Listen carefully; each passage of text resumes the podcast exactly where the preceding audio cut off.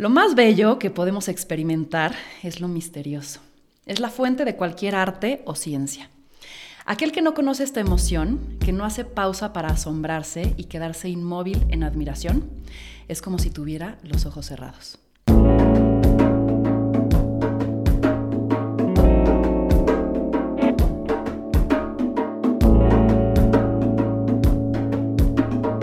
Esto es Más cabrona que bonita.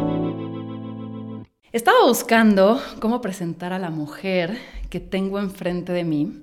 Una mujer que sabe mis más íntimos y expuestos secretos y que aún así nos queremos y me atrevo a decir que un chingo. Y me gustó esa frase porque a mí, o sea, para mí Leila es una chava que tiene una curiosidad especial por lo misterioso, que le pasan coincidencias rarísimas, que ha dado giros de 180 grados en su vida como para marearse y vomitar.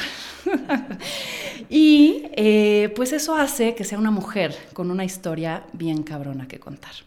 Así que Leila, bienvenida. Qué rico tenerte hoy y poder platicar y que seas de las primeras que, que, toca este espacio. No, hombre, qué privilegio para mí. Te estoy diciendo que hace un minuto mencioné que estoy más nerviosa que presentar mi examen final de doctorado. Yo creo estar aquí.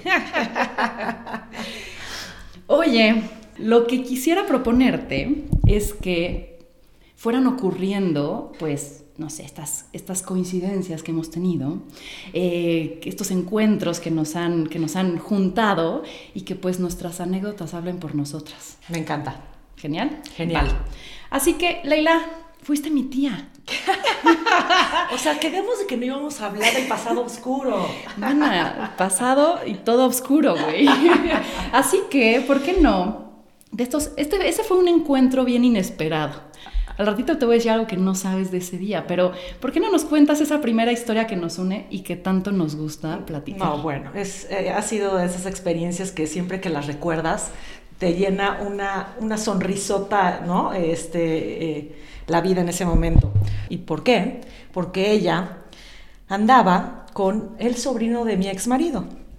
Lo cual... Ven, pasado oscuro, repetitivo. Cuando decimos oscuro es con mucho cariño, por supuesto. Es nuestro pasado y, bienvenido al pasado, ¿no?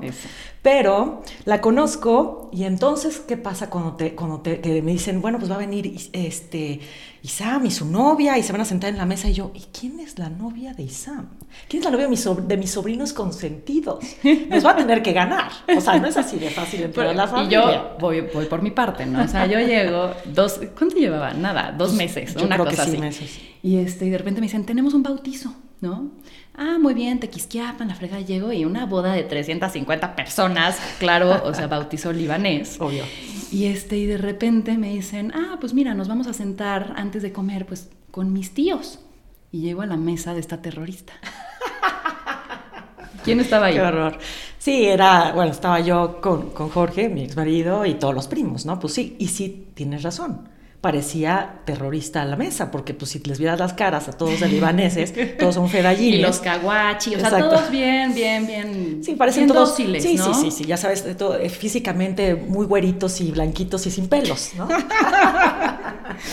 y entonces llegamos ahí, ¿qué pasó, Leila? ¿Qué pasó? Pues que me la presentan, dije, no, va, si no va a ser tan fácil, o sea, ¿cómo? Si quiere entrar a la familia y estar en esta mesa de honor, no a cualquiera. y así fue, entonces me digo, ¿cómo te llamas? Ana Victoria. Y yo, no, ya en serio, o sea, neta. O sea, bueno, ¿cómo te dicen? Ana Victoria. Y yo, te cae. Y, aún, y, así empezó a contestármelas todas esta mujer. Sí, porque la cabrona ya sabes, ¿cómo, ah, pues ¿cómo te llamas Ana Victoria? ¿Cómo te, pues no mames, ¿cómo te dicen? Ana Victoria. ah, bueno, pues yo te voy a decir Ana, o yo te voy a decir, y le dije, pues entonces, ¿para qué me preguntas si me vas a decir como tú quieras? Y a partir de ahí dije, esta va a ser mi amiga. ¿Por qué? Porque una auténtica perra como de internado. y ya de ahí pasamos al desayunito, comida, no sé qué era. Y pues como estábamos en esta boda, ¿no? Bautizos, este, todo. Eh, de repente había un grupo, ¿no? Música en vivo. y así literal probando, probando.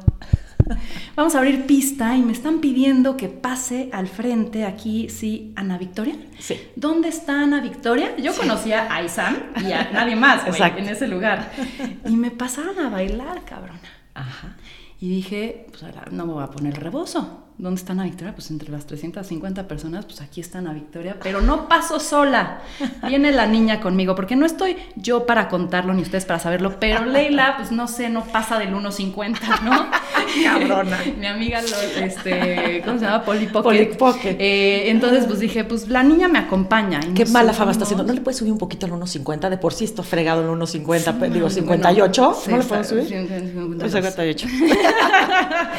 y ya, y ahí nos fuimos a cantar una de Paulina, no, ¿quién era? Sí, de Paula Rivero, pero déjame explicar algo. O sea, lo increíble es que, obvio, cuando yo dije, ah, ya llegó esta güerita que se siente lo máximo y la fregada, me paré al baño y les dije a los de la orquesta, por favor, mi prima se muere, mi sobrina se muere de ganas por cantar. Es muy penosa. Entonces les pido por favor que para abrir, insistan. para abrir pista y para abrir toda esta fiesta, mándenla a llamar porque les va a hacer la fiesta. Y todos, no, pues Ana Victoria García. Y así fue la historia que cuenta Ana Victoria. Pero lo peor es que no entiendo en qué momento se te ocurrió que había sido yo o cómo se te ocurrió que yo tenía que ir contigo a bailar o a cantar. Para no hacerles el cuento largo, terminamos cantando. Nada de esto fue un error y efectivamente Nada, de eso fue, un error. 15 años después. qué buena onda. Estamos aquí queriéndonos así como lo, como, como lo dijiste al principio. yo creo que son como 15 de 16 años. Oye, y justo, o sea, nada esto fue un error y encuentros inesperados, porque yo ahí había empezado a trabajar en un lugar en donde se me olvida contarlo, que era una editorial, pero chafísima, y que, ya sabes, tenía que yo, era un call center yo, ya sabes, y buscar poder vender estos libros que nadie quería. Y entonces, una, mi trabajo llevaba una semana y el sábado tenía que ir. Y el sábado dije, ni madre, voy a renunciar. Y por eso fui al bautizo, porque si no, no hubiéramos coincidido. Claro, no, no tenía idea de esta historia, tienes razón. Esa no me la hablando de coincidencias y este rollo, me gustaría meterme al tema de cómo llegas tú al mundo de la astrología. Pues fíjate que sí fue algo como muy, también muy, muy extraño. Una amiga alguna vez me contó que había conocido un astrólogo y que era muy bueno. Y yo, ah, pues qué fregón, ah, pues sí. Yo siempre viendo pero las Pero una amiga reciente, o sea, no, porque... No, no, una amiga toda mi vida, sí. O no, pero me refiero a que tocaste vida o tocaste más bien eh, base con la astrología recientemente. Ah, claro, hace 10 años. un poco teniendo el contexto, ¿no? O sea, Leila, chavita que se casa, los, la raptan, ¿no? a los 19, ¿o cuántos?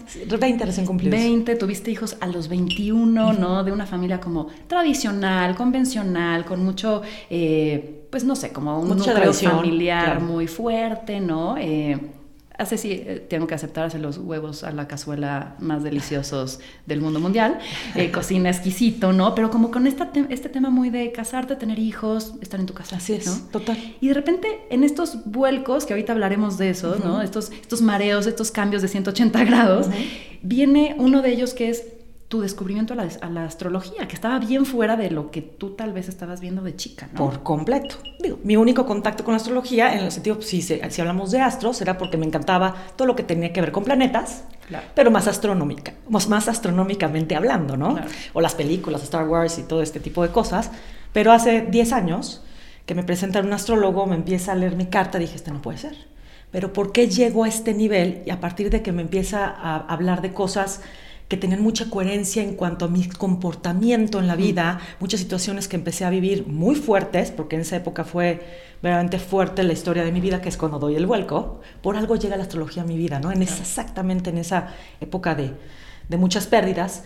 Y eh, llego a la astrología porque cuando la empiezo a estudiar y estudiar y estudiar, y por supuesto que empiezo por mi carta, me doy cuenta que hay muchas cosas que yo me cuestionaba o que más bien decía, no puede ser, qué mala suerte o qué buena suerte, o por qué soy así, por qué me cuesta tanto trabajo muchas cosas, por qué a esta persona le sucedió estas cosas, bueno, todo me lo, todo me lo contestaron los planetas, ¿no? Y el cómo manejar esa energía a mi favor y cuando no ha sido tanto, pues cómo poderlo manejar. Siempre hay una, siempre hay una manera de, si tú lo entiendes, lo puedes hacer.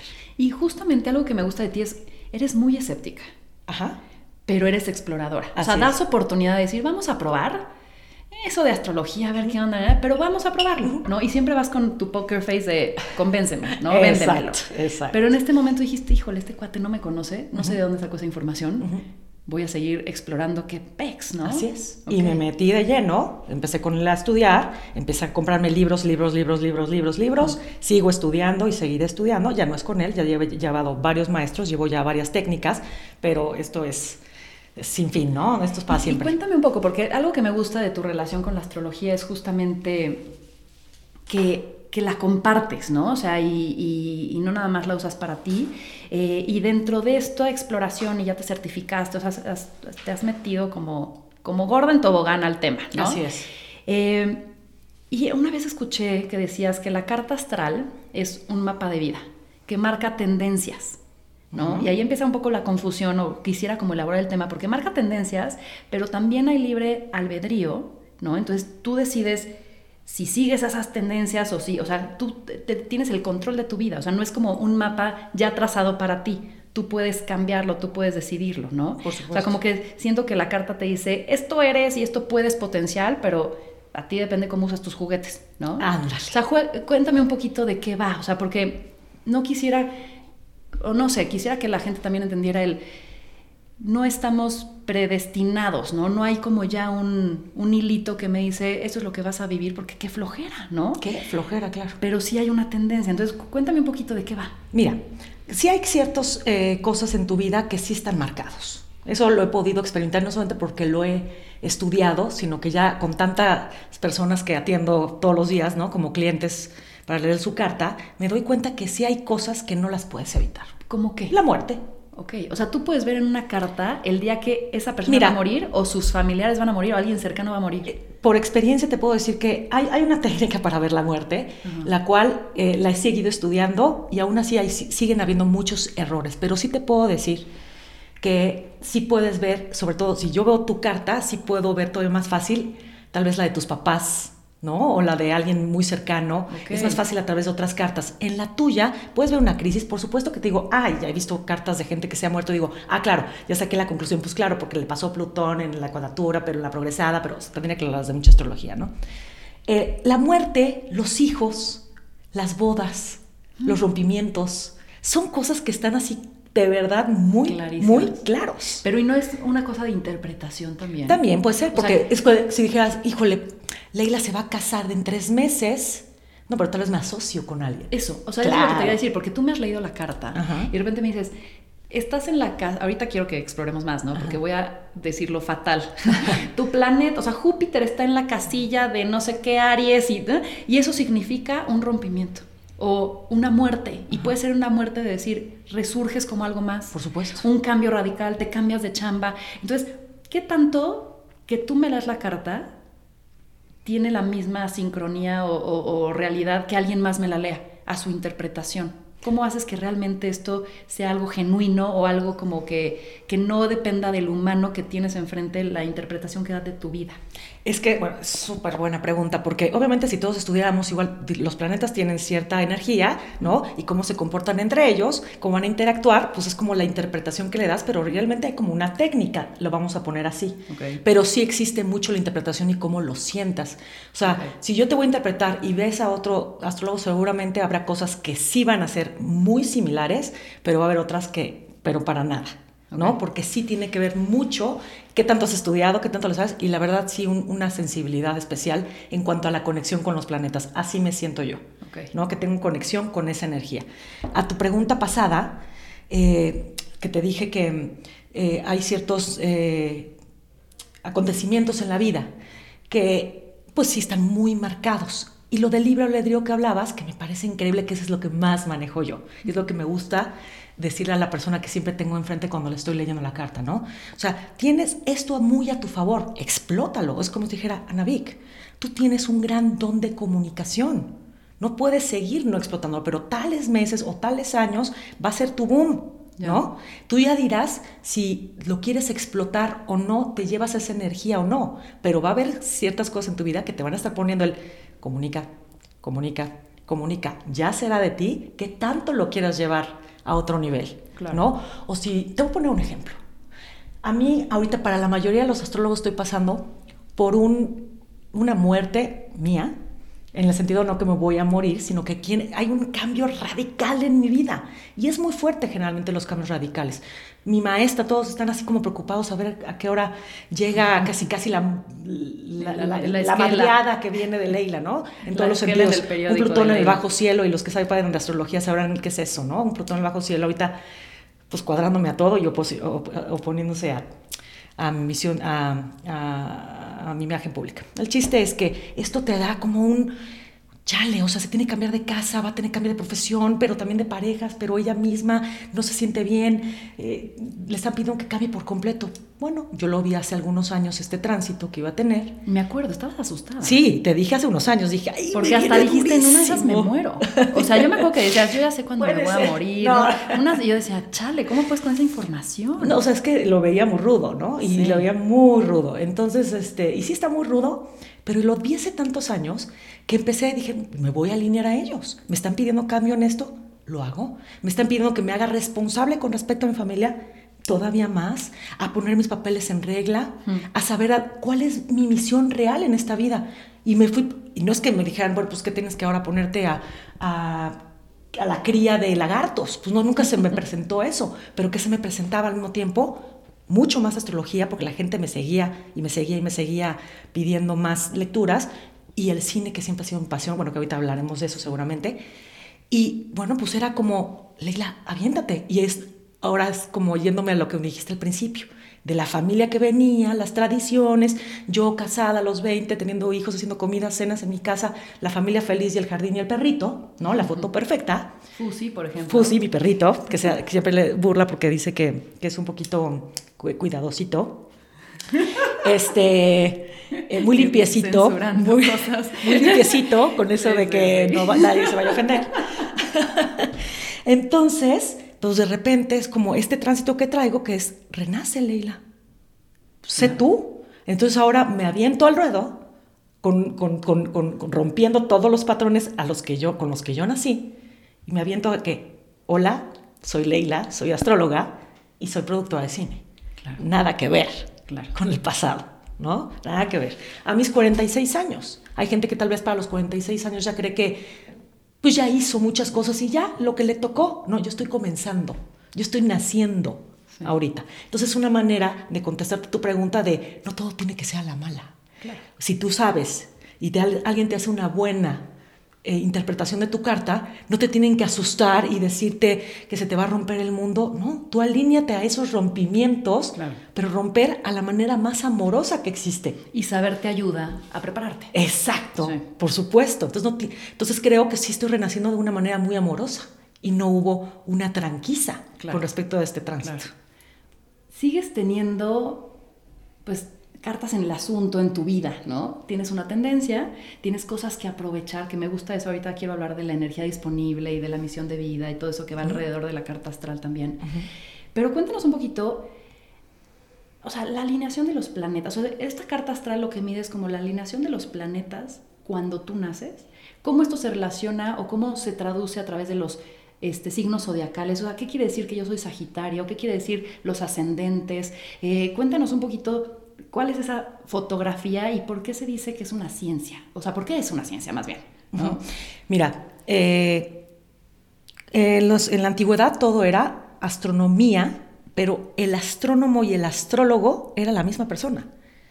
Entonces, las grandes ciudades, las grandes civilizaciones estaban totalmente alineadas a un astrónomo para que las ve cómo están las construcciones, ¿no? Ve Egipto, ve Grecia, ve México, bueno, los mayas, los aztecas, los otomís, a quien me digas, todos están alineados, o a Venus, a la constelación de Osiris, a la constelación, ¿no?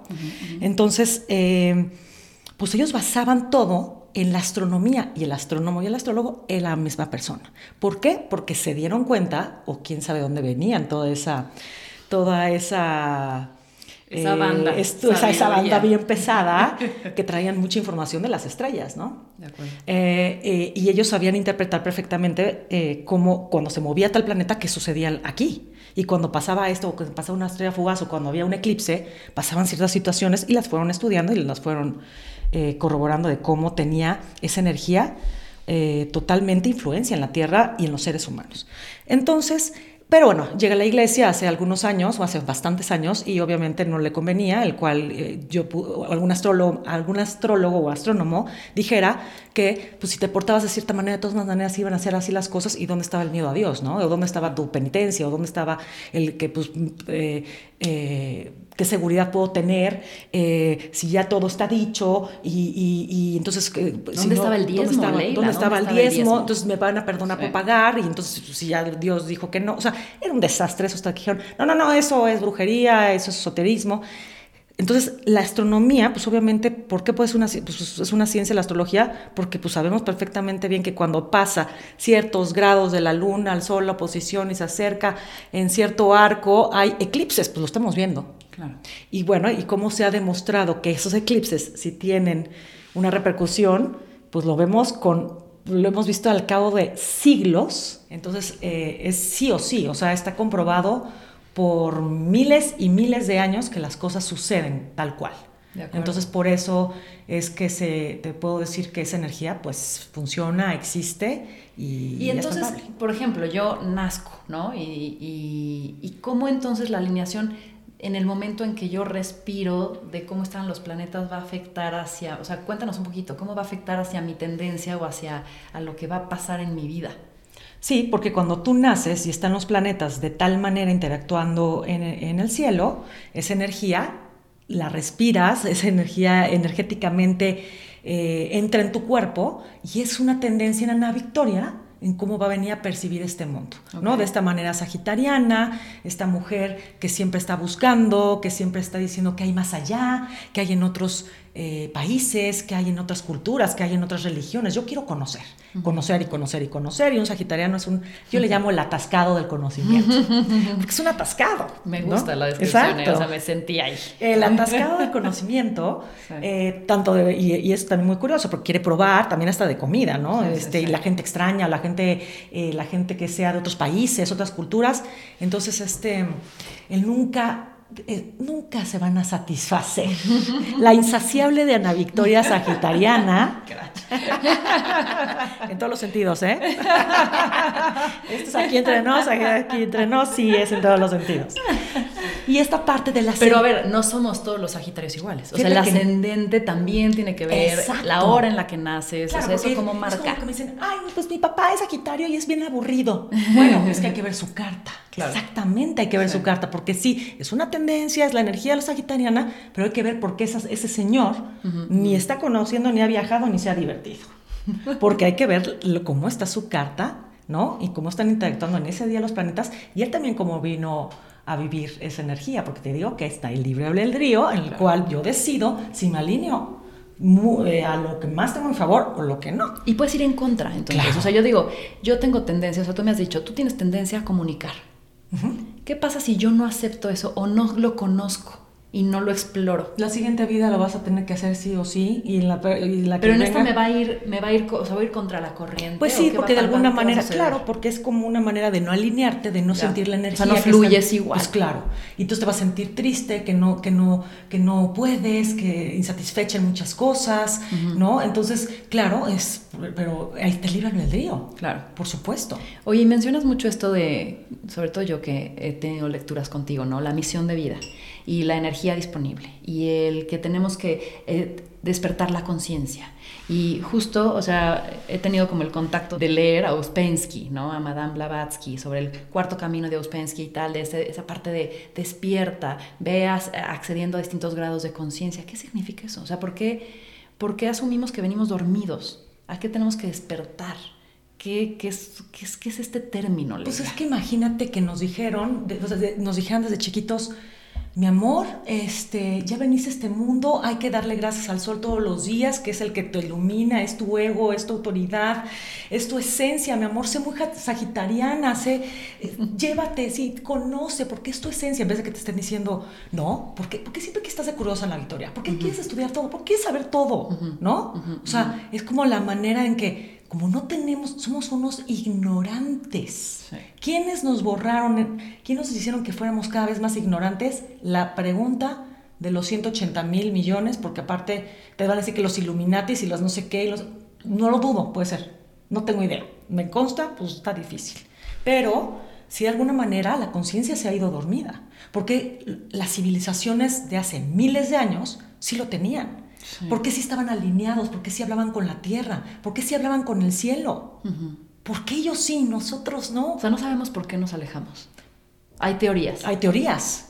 Yo creo en muchas, pero que yo te puedo decir tal, no, lo que sí queda claro que estamos dormidísimos, ¿no? Ve, ve cómo construían, ahora ni siquiera les entendemos sus construcciones. Claro. No tenemos ni idea, ni para qué son. O sea, o sea, las vemos, es que fregó una pirámide. Y sí, sí, sí, serán para los aeropuertos de ese entonces o, este, o para conectar. yo, me da mucha risa la gente que va, me voy a llenar de energía y van en las pirámides y van y se conectan a hacer meditaciones. Digo, ¿de meditaciones de qué? O sea, de, mercurio que hay abajo en la pirámide y se conectan con qué, ¿no? Porque no eran espirituales per se esas personas. Eran otras civilizaciones que estuvieron en esta tierra y no los entendemos ni madres. No tenemos ni idea qué hacen aquí los egipcios. Pero ¿cómo vives tú? O sea, sabiendo, porque creo que mientras más sabes, más sabes que no sabes. Exacto. O sea, ¿cómo vives con esta incertidumbre? O sea, ¿cómo tú tomas toda esta información y decir, estoy perdida en este mundo. Me dicen que estoy dormida. Eh, cada año despierto y tengo, tengo más conocimiento y pues, me conozco más y como que sí puedo llegar a tener sensibilidad sobre esta energía y cómo aprovecharla a mi favor, pero ¿cómo vivir sabiendo que no sabemos nada? O sea, de repente también como esta parte de decir, estamos en un matrix, ¿no? O eh, espanta, ¿no? O sea, ¿qué haces con esa información? Divertirte y gozarla. Porque si te lo tomas tan en serio, o sea, no la vives. Te vas a sufrir, vas a decir, nos tienen controlados, no sé ni madre, me voy a, quién sabe qué me va a tocar en la próxima vida, si es que hay otra vida, porque pues sí lo creo, pero tampoco lo sé. Este, lo intuyo, ¿sabes qué? Disfrútalo. O sea, es tomar lo que a ti te hace en ese momento sentido. Así es. Para ser feliz y gozar. Por supuesto, si a mí, yo siempre he tenido la tendencia, y de verdad ya entendí por la astrología, por lo que veo en mi carta, de siempre cuestionarme todo.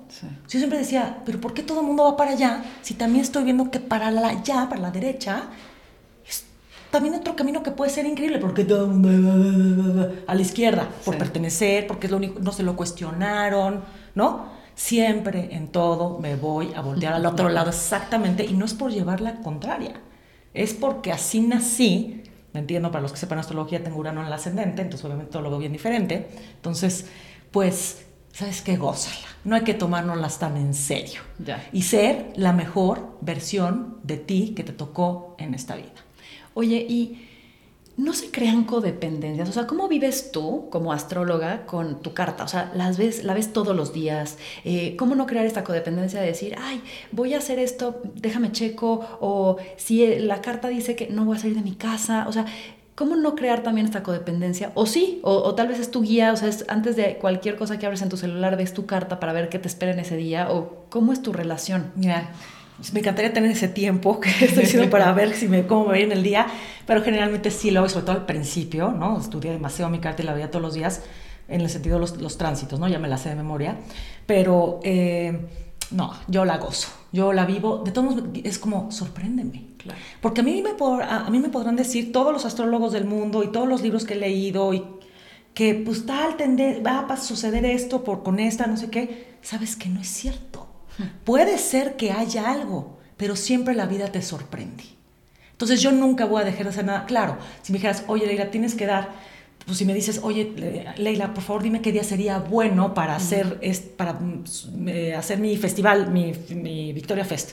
Híjole, tal vez si me consultas digo, mejor este día que este, porque la luna, fíjate que va, no va a estar en curso y entonces yo te diría, vamos a ayudarnos. Pero así que me digas, bueno, es que lo tengo que hacer ese día, hazlo. Hazlo, porque por algo te tocó. Por eso dije, es una energía disponible que hay que usarla lo más posible a nuestro favor, pero no por eso yo dejo de vivir. De acuerdo. Yo vivo, o sea, eh, hoy nunca, hoy vi y dije, ah, mira, va a haber un sextil de la luna, mi Mercurio, a Mercurio, entonces está padre para platicar, no sé qué, ya sabes, Mercurio está retrogrado, chino, lo hago. Claro que sí, porque todos nos vamos a ir al pasado, o sea, no hay que temerle a nada. Claro, va a salir algo tal vez además divertido, sorprendente, que no esperabas. ¿no? Por supuesto, pero si uno está alineado, si tu intención siempre es positiva, si tú lo que quieres es de verdad eh, tener, crear conciencia, pero primero ver la tuya, sin juicio, haciendo las cosas por un bien común, de verdad no, no, siempre la vida te sorprende y es maravillosa. Entonces no hay que ¿Y cómo soltar nada. ese control? Porque creo que esta parte de quererla checar, querer es control, ¿no? Y, y yo lo veo todo el tiempo entre, estoy batallando mucho con ego, control. Ajá. ¿Cómo deshacerte de él? Porque al final te da pues cierta seguridad, ¿no? Entonces es bueno en cierta manera, pero pues de repente también escucho mucho eso de ríndete, pierde el control. O sea, ¿cómo tú lo vives o cómo tú lo aconsejas? Lo viví a trancazos. ¿no? Entonces ahora creo que sigo aprendiéndolo, eh, lo sigo todos los días, es suelta, suelta, porque sí, me considero una persona que viví bajo un control impresionante, lo sigo trabajando y como, es como lo que te dije hace ratito, ¿sabes qué? La vida siempre, si quiere, te va a sorprender y te va a dar un deja el control. Entonces es como... Un estate quieta. Mejor estate quieto. Es qué padre que tengas una herramienta de astrología, pero como otra persona tenga la herramienta de la de los, no sé, de los cuencos tibetanos y se, y se conecten con la música y con, ¿no? Cada quien con su camino, Claro. sin que todo eso dependa 100% de tu, de tu vida, porque te das cuenta que aún así no, no hay nada absoluto. De acuerdo. ¿Te presentarías como bruja? sí. es que está chingón, te voy a decir, estaba leyendo el otro día, bruja, o sea, witch, ¿no? Como se dice en inglés, quería decir eh, mujer sabia, wise woman. Ah. O sea, que está muy lindo, ¿no? Y, y- y justamente en la cultura celta, eh, estas mujeres brujas tenían un eh, conocimiento profundo, justo lo que decías, con la naturaleza, ¿no? Entonces eran consideradas pues, estas sabias, eh, mucho más conectadas que todos los demás. Entonces era un atributo muy lindo. Empezó la connotación negativa con nuestros amigos los- el cristianismo, ¿no? Exacto, el que vino a echar todo a perder con su ego de voy a evangelizarlos a, todo, a todos con una sola verdad, la mía, ¿no? Y justo ahí, tú te criaste católica, ¿no? Sí, en una familia que es católica, pero realmente no, la religión no era algo muy fuerte en mi familia. ¿En qué momento, hubo un momento que mataste la religión? Sí, sí, eh, eh, sí, por supuesto, hace unos años. Es que fíjate, desde niña, no me preguntes por qué, siempre cuestionándomelo. Iba en escuela de monjas, pero siempre, mira, mi segundo libro que leí, el primero fue La vida de Bruce Lee, a los ocho años. Es que mi papá era karateca y demás, y, y- y, este, me imponía mucho las artes marciales, este, el kung fu. Y mm, el segundo libro que leí era de Isaac Asimov. O sea, Isaac Asimov hablaba sobre todo el, el estudio del Antiguo y el Nuevo Testamento de una manera muy diferente y empecé a cuestionarme todo, si creo, no creo. Y así empecé con James Brown y ahí me seguí, bueno, hasta JJ Benítez y seguía cuestionándome, sí, no, sí, no. Es un tema que me, me apasiona. Desde hace mucho. Me apasiona la religión. Y lo cual, sí, hace algunos años, y no muchos, rompí, pero no, pero y rompí con la iglesia, Mm. pero mi, pero mi, mi relación con Jesús y con Dios fue, es mucho más estrecha que antes. De verdad lo siento muy, muy cerca de mí. Y también matas a tus papás. O sea, este término psicológico, ¿no? De mata a tus papás. O sea, y es como para ponerlos en perspectiva de son dos personas, ¿no? Que sucede que son tus padres, pero la realidad es que no tendrían que verse como esta figura con un poder absoluto sobre ti ni nada. ¿Qué tanto? Creo que, y, y esto alguna vez me lo dijiste en la carta, ¿no? Tomamos responsabilidad nosotros, o sea, de tu vida. Y creo que matar a tus papás es ese proceso de empezar a tomar responsabilidad de que lo que haya sucedido en el, en el pasado y como haya sucedido no es culpa de alguien más más que tuya y cómo lo, lo tomas, ¿no? Fíjate que esa palabra de mata a tus papás se me hace. No, no, no resuena conmigo tal cual. Sí es como. mm, acéptalos como son, de ahí vienes, más bien. Haz un tributo a ellos porque de ahí vienes, ¿no? Sí, so- sí hay jerarquías en este mundo y por algo son tus padres. Claro. Pero no por eso lo que para ellos fue bueno, malo, tal tendencia tiene que ser para ti. Es como abrazarlos. Ya no soy, ya no soy yo, no soy una extensión, soy una extensión amorosa de ti, pero no por eso pienso como tú, ni soy tú. De pero acuerdo. por algo me tocaste de padre en- o, de, o de madre. Y mm, eh, siempre como agradecer tu linaje, pero sabiendo que tú eres un ser totalmente independiente y que se vale pensar muy diferente a ellos o vivir una vida muy diferente a ellos y que eres un ser independiente, pero siempre de alguna manera sabiendo y, y gozando esta parte de que tienes pues padre y madre. De acuerdo. Eh, ya para terminar este tema de astrología, ¿qué, qué nos depara este 2019, 2020? ¿Qué, ¿Hay algo que tendremos nosotros que hacer como para fluir más con esta energía disponible o qué nos recomendarías? Sí, eh, el tema de cáncer capricornio que ahorita es muy muy fuerte. Eh, dejar las, las viejas tendencias, no sé si lo dije hace ratito. Mencionaste algo de, las, lo que era conocido, las estructuras familiares. ¿Qué tenemos que nosotros hacer ante eso? ¿Qué nos recomendarías? Primero las finanzas, que las pongan como tienen que ser, tanto en su familia como en sus empresas. ¿Es a lo que te estás refiriendo? Sí, sí. sí. este, hablando de, de, finanzas y también lo que, lo que es importante para ellos con respecto a... Es que, perdón, es que tengo que hablar de empresas y familia. Es lo que está ahorita la tendencia muy fuerte. Ahorita todos... Eh, eh, con estos eclipses cáncer, Capricornio, Capricornio, Cáncer, eh, los planetas ahorita nada más tenemos a dos, pero luego se van a juntar otros cuatro ahí en diciembre que nos van a decir eh, sí o sí. O lo trabajan en las estructuras y la responsabilidad y dejan atrás sus viejas creencias. Para cada quien serán sus viejas creencias, acuérdense que no todo es igual, pero es como, ahora sí pongo atención a mi familia, ahora sí sé quién soy en mi familia y ahora sí, a, si yo no puedo gastar, no gasto. No me puedo endeudar porque viene eh, un cambio económico muy, muy, muy fuerte para noviembre, diciembre y enero. O sea, el 2019 termina fuerte con respecto a esos temas y, el 2020 todavía los primeros meses son muy, muy fuertes en ese sentido. De acuerdo. Oye, y otra faceta importante alrededor de, de ti es que ahora eres emprendedora. ¿Cómo ves? Tenía que caer en Victoria 147 en algún momento. Estrenaste tu casa productora. Estrené mi casa productora. ¿ha sido difícil? Muy. ¿No sabías a qué te metías? Claro que no.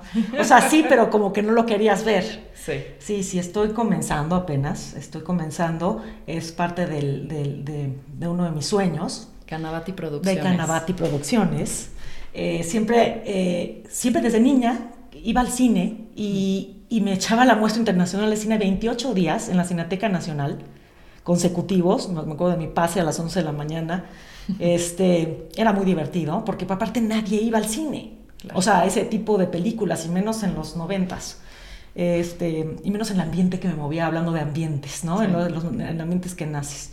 Y siempre decía, no, es que este cine mexicano, este cine mexicano. Y claro que me marcó mucho que empezara el nuevo cine mexicano. Me acuerdo cuando salió Como agua para chocolate, me emocioné. Porque volví a romper este cine de, que nos tocó cuando yo nací. A mí me tocó el cine de ficheras. Claro. O sea, la época de oro del cine ya había desaparecido por completo. Y yo nací con las ficheras, ¿no? entonces es una vergüenza y el santo. Sí, el santo. El santo y las ficheras y te dices, qué vergüenza. Y ya cuando empezó como... Y Viruta y Capulina. ajá, claro, Chabelo y no sé qué tanto. Los hermanos El Chabelo y los... ¿Cómo era? Había una, y los zombies, no sé qué. O sea, tenían unos nombres además. Chay, no, y eres lo que nos ponían los sábados y los domingos en la mañana. O sea, es lo que, que había que ver en la televisión mexicana, ¿no?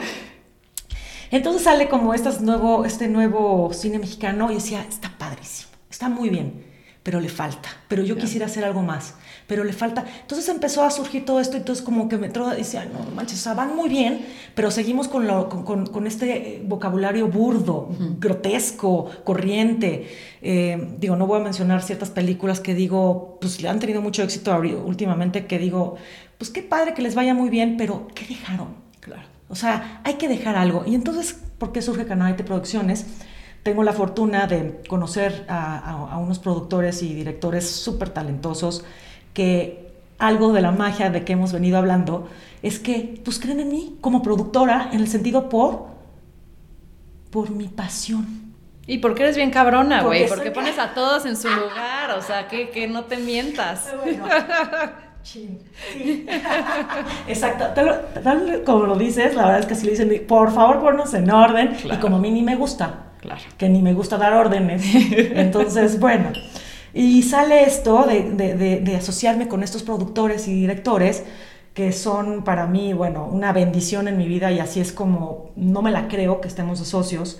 Y estamos creando contenido, eh, la verdad muy interesante, el cual pues me llena de orgullo, no se ha hecho algo así eh, en México hasta el momento Y bueno, pues ya sabrán próximamente de qué se Exacto. trata. Sé que no puedes decir demasiados detalles tal vez de... Pero ya puedo decir uno porque salió en las noticias hace A ver, cinco días. cuéntame, porque, o sea, lo que me gusta de esto es que tú justamente estás queriendo contar una perspectiva o revelar una cosa distinta de, de cómo se ve México, ¿no? Exacto. Y, y estos datos curiosos de, de momentos coyunturales donde México ha sido alguien importante, pero que nadie más ha sabido, ¿no? Exacto. Entonces, cuéntanos, a ver, ¿hay algo que nos puedas revelar? Sí, sí, se los voy a revelar. Fíjate que siempre esta parte de en el México que vivimos somos un país muy ignorante, en el cual, aunque hayas ido a la escuela, tal vez no tuviste la curiosidad de que nada más lo que te dijeron así es, ¿no? Los seres nacionales nos pusieron que Zapata y Villa son unos seres nacionales cuando pues la realidad es que eran unos violadores, saqueadores y nos quitaban, a, los hacendados les quitaban, eh, las, las, invadían las haciendas, los robaban y no se vio nada de esa revolución. O sea, la historia está contada al revés. Entonces, ¿qué pasa cuando empecé a buscar? Me empecé, yo leí más de 120 guiones y ninguno me llegaba. Yo decía, pero pues esto qué? Cuando llego con, con este este señor director Antonio Zavala y, y, y, productora Ana Roth, que bueno, esta señora pues nada más ha hecho Titanic, como así, llamas, así nada más. Apocalipto, así es una, una productora, socios, ¿no? está empezando. Eso, está empezando. sí, son mis socios. Es un nuevo talento. Y por eso digo que me siento muy bendecida que ellos me claro. hayan buscado para que yo los produzca. Me siento muy afortunada. Entonces me dicen, Leila, ahora sí te tenemos una historia. Me hablan hace tres años o cuatro. Yo, ay, sí, ay, sí. Ven a San Miguel. Entonces me siento y me empiezan a platicar lo que les voy a platicar ahorita, ¿no? Este, ellos sabiendo la curiosidad que tenía por este México, ¿no? Que hay que contar historias buenas. Claro. Entonces, pues vamos, vamos a hablar del Escuadrón 201. Pues yo me acuerdo que cuando leí del Escuadrón 201, de la, de la Segunda Guerra Mundial, los que fueron a la guerra, en, eh, los mexicanos que fueron a la guerra, pues la verdad no sabía mucho. Lo acepto que no sabía tanto. Me acuerdo de un monumento que ahí está en Chapultepec, pero no sabía más, nunca me lo cuestioné y nunca supe nada. Entonces me dicen, ponte a leer. Bueno, claro que me puse a leer después de eso, ya tantas cosas. Y entonces me dice, entonces la historia va de que los mexicanos van, ¿por qué vamos a, la Segunda Guerra Mundial? Primero, pues nos manda a llamar a Estados Unidos, al cual Estados Unidos ya estaba totalmente con escasez de morfina. Necesitaban, ya estaba, la, la estaban pasando ya muy mal, estaban perdiendo muchas áreas, estaban muy debilitados eh, los aliados y le piden a México que por favor se, que, que, llegue a ellos porque hay que sembrar amapola en México. ¿no? Esa es otra historia que pues iba a salir, que no, la gente no sabe por qué vivimos en un país de narco. Claro. Vivimos en un país de narcotraficantes porque los Estados Unidos nos obligan a plantar amapola. Porque de ahí sale la, la, la heroína, la morfina, perdón, y para pues todo para el todo el ejército, ¿no? Uh -huh. Y de ahí pues que nos piden también ayuda porque necesitaban eh, mucha ayuda y sobre todo de pilotos.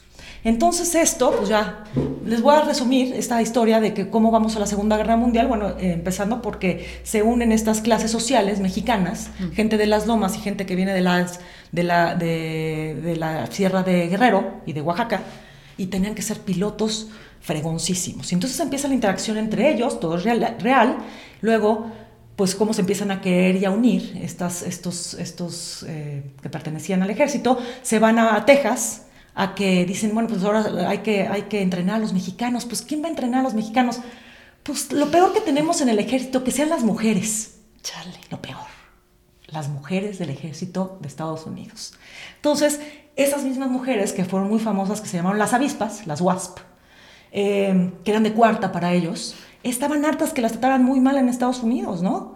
Y entonces estas se volvieron unas fregonas de que sabían armar y desarmar los aviones de una manera impecable, uh -huh. por darles en la torre a todos, a todos los hombres. Y entonces ponen a ellas a entrenar a los mexicanos. Ya te, ya te imaginas cómo vieron los mexicanos estas güerotas, ¿no? Hay muchas historias en ese guion que están increíbles.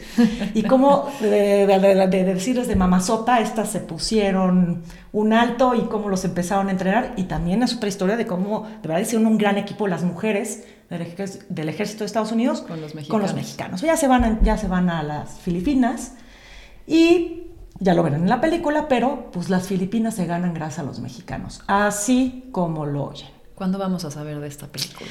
Eh, espero que el próximo año ya empecemos la filmación y ya este son procesos larguísimos muy largos ¿no? porque es una gran producción claro. es una producción que nunca se ha hecho en México en ese nivel nunca ha existido algo igual porque no vamos, o sea, imagínate la Segunda Guerra Mundial, o sea, Claro. no vamos a ser una porquería en lo absoluto. Claro. Y pues sí, conseguir tanto recurso, ahí vamos, ahí vamos muy bien, la gente está creyendo mucho en este proyecto.